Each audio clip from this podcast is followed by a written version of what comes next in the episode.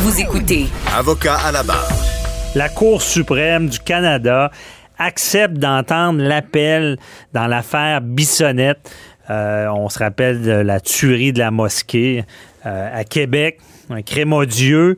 Euh, et là, tout le questionnement du cumul de l'inadmissibilité à la libération conditionnelle avant un certain nombre d'années, parce qu'avant, c'était 25 ans minimum, comme on disait souvent. Et là, euh, le gouvernement Harper a amené un article euh, disant que lorsque plusieurs meurtres, on peut cumuler cette période-là, ce qui fait qu'avec Bissonnette, au départ, on demandait 150 ans d'emprisonnement. Mais là, on a ramené ça. Il y a eu euh, la décision du juge Huot qui disait, ben moi, je donne, c'est 25 ans minimum, puis je vais séparer un autre 25 ans. Ça faisait 40 ans. Euh, le juge Huot disait qu'il avait réparé l'article parce que pour lui, il était inconstitutionnel, ce qui fait que la Cour d'appel invalide cet article-là, dit que c'est inconstitutionnel et que le juge de première instance ne pouvait pas le réparer. Euh, et on attendait cette semaine cette réponse de la Cour suprême à savoir s'il allait entendre l'appel parce qu'il aurait pu refuser, mais ça aurait, ça aurait pas été ça aurait été très surprenant parce que c'est un débat. Il y, a, une problématique à savoir si ce genre d'article-là est constitutionnel. Si on peut d'avance euh, dire, bon, on emprisonne quelqu'un parce que le, crime est terrible, plusieurs morts, on jette la clé avant même et on lui permet pas de se réhabiliter. Tout ce débat-là qui est qui est en cours, que la Cour suprême va entendre. Et on en parle avec euh, Maître Jean-Pierre Rancourt, criminaliste, qui est avec nous. Bonjour. Bonjour, Maître Damien. Donc, euh, Maître Rancourt, euh, vous auriez été surpris, j'imagine, si la Cour suprême n'entendait pas ça. Absolument. Et vous savez, il y en a tellement de cas qui sont soumis à, la Cour suprême. La Cour suprême n'accepte pas d'entendre n'importe quoi. Mhm. Il faut que ce soit d'intérêt national. Et s'il y a un cas qui est d'intérêt national, euh, c'est bien celui-là, parce que euh, dans différentes provinces, comme en Ontario, par exemple, on, pense que c'est encore constitutionnel. Ici au Québec, on a eu un jugement qui disait que c'est inconstitutionnel. Alors, il faut absolument que la Cour suprême se penche et décider est-ce que cet article-là, qui permettait aux juges de cumuler les sentences euh, euh, s'il y avait plusieurs meurtres, par exemple, de 25 ans, 50 ans, 75 ans. D'ailleurs, il y en a déjà un qui dans l'Ouest canadien qui a eu 75 ans euh, sans être éligible aux libérations conditionnelles. Alors, il faut que la Cour suprême se penche là-dessus.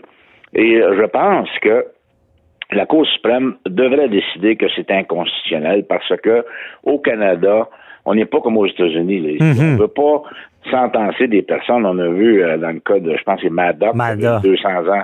200 ans d'emprisonnement. C'est ridicule parce que on sait que l'individu n'a plus aucun espoir de réhabilitation parce qu'il va mourir en prison.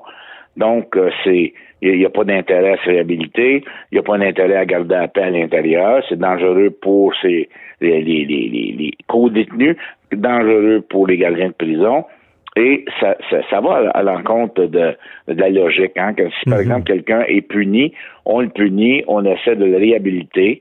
C'est ce qu'on veut faire avec euh, même un meurtrier peut être réhabilité après 25 ans. Et ça ne veut pas dire qu'il va sortir au bout de 25 ans. Euh, c'est clair, ça. Il y en a des, des cas que je connais où ils sont encore en prison après 30 ans, 40 ans, parce que c'est des libérations conditionnelles qui vont décider au bout de 25 ans, est-ce qu'on peut le remettre en liberté en, toute prudence et, s'assurer qu'il n'y a aucun danger pour la société? Alors, mhm. moi, je pense que le 25 ans devrait rester. On ne devrait pas aller au-delà de ça.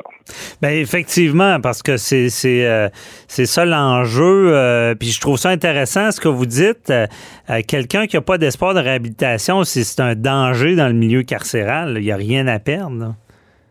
Absolument. Il devient dangereux.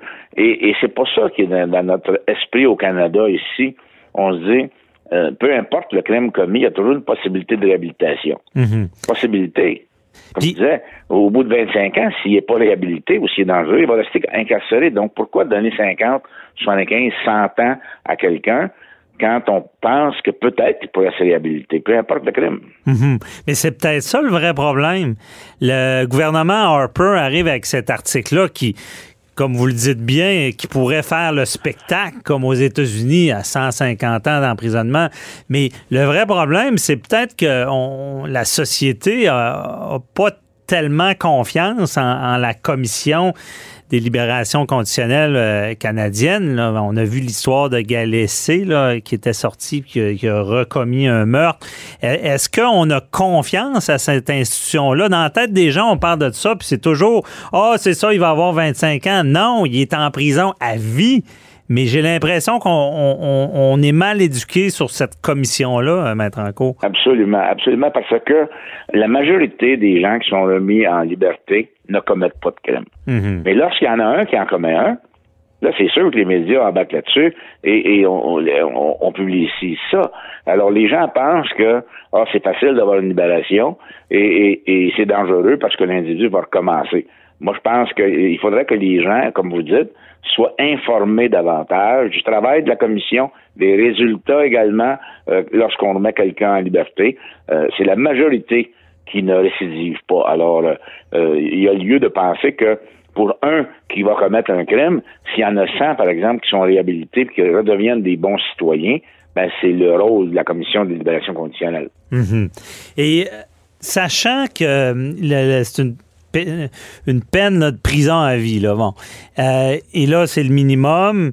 Est-ce que ça, de, de, cumuler ça pourrait avoir un, pouvoir plus grand pour empêcher des meurtres? Que quelqu'un, un meurtrier, se dirait, ben moi, je vais, je en tuer. Excusez, je veux pas être déplacé, mais j'ai tué une personne, je j'en tuerai pas deux, trois parce que je veux pas plus euh, ne pas avoir accès à ma libération conditionnelle, ça, ça peut-tu marcher de même ou pas? Absolument pas, parce que je pense que l'individu qui commet des meurtres, comme Bissonnette, par exemple, n'a jamais pensé aux conséquences, que ce soit mhm. un, deux, trois ou cinq, n'a jamais pensé aux conséquences. Et, par exemple, si euh, il avait su ou il savait qu'il faisait face à des multiples euh, termes de 25 ans, ça ne l'aurait pas empêché de faire ça. Donc, le meurtrier comme un meurtre ne pense jamais aux conséquences et ne pense pas, ah, vu qu'il y a des sentences plus sévères, je ne commettrai pas ce meurtre-là. Euh, à mon avis, ça fonctionne pas. C'est pas une façon euh, de, faire en sorte que les gens vont euh, s'empêcher de commettre ces crimes-là. Mhm. Oui, il faut être sévère. Oui, il faut s'assurer de la, de la sécurité des gens. Et c'est là le travail de la commission. Oui. Puis je pense qu'il y a vraiment un travail d'information pour la, société, de comprendre leur travail. Et euh, parce que moi non plus, euh, comme vous, je, suis certain qu'au final, la Cour suprême va euh, garder cet article-là inconstitutionnel. ou du moins, on, pensez-vous mettre en cours qu'on pourrait peut-être arriver et dire, ben on, peut cumuler une certaine période dans un crime plus grave, mais qui serait pas de 25 ans, mais qui serait peut-être de, 5 ans, 10 ans de plus, pour pas que ça devienne justement ce spectacle du nombre d'années ou? Ben peut-être, mais comment la Cour suprême va le faire? Comment euh, déterminer, par exemple, quel genre de crime pourrait s'appliquer? Et quelle serait la sentence euh, adéquate, par exemple, avec un 5 ans ou 10 ans de plus? On sait que le juge Jouat a essayé ça, puis mhm. il, a, décidé que c'était 40 ans. Euh, la Cour d'appel a dit non, avait pas d'affaire à, jouer avec la, la, définition de l'article. Il est inconstitutionnel ou il ne l'est pas. S'il est inconstitutionnel, ben c'est fini, c'est 25 ans. Euh, mais s'il ne l'est pas, vous, vous, vous, donnez 25 ou 50 ou 75, vous ne pouvez pas couper ça en deux. Alors, euh, je pense pas que ça, ça, ça va être difficile pour la Cour suprême de, évidemment, la Cour suprême, à mon avis, va décider si oui ou non c'est constitutionnel, mais je pense pas qu'il aille plus loin. Oui. Et sûrement dire, ben, c'est peut-être la, job euh, du gouvernement de, faire un autre article ou de l'améliorer. C'est pas au juge à, à se substituer euh, comme ça. Là.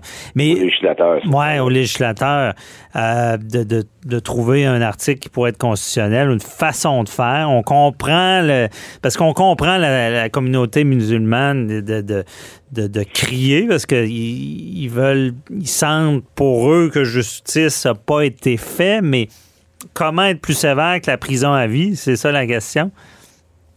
C'est ça. On va retourner avec la, la, pendaison, la peine de mort. Ben, c'est ça. Je pense pas qu'on je pense pas qu'on retourne là. Parce que une peine d'emprisonnement de 75 ans, là, pour quelqu'un qui a 20 ans ou a 30 ans, c'est une peine de mort.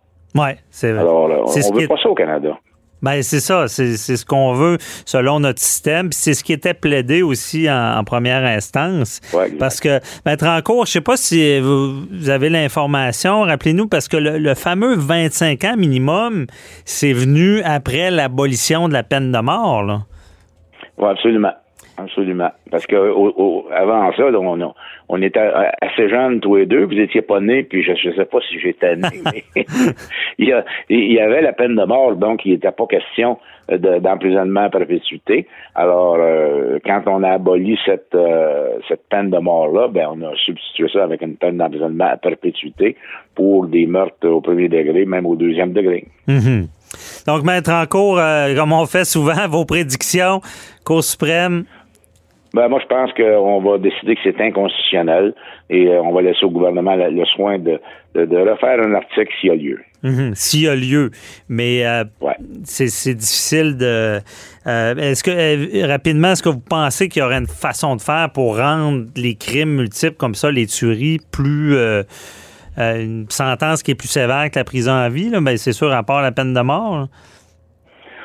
Ben, à mon avis, non, parce que, comme je vous disais, c'est le travail de la commission de libération. Bissonnette, dans 25 ans, est-ce que ce gars-là est, assez réhabilité? vous savez, il y a des experts qui travaillent sur ces gens-là, des psychologues, des psychiatres, des travailleurs sociaux, pendant 25 ans. Alors, mhm. euh, après 25 ans, est-ce qu'on peut s'assurer que l'individu n'est plus un danger pour la société?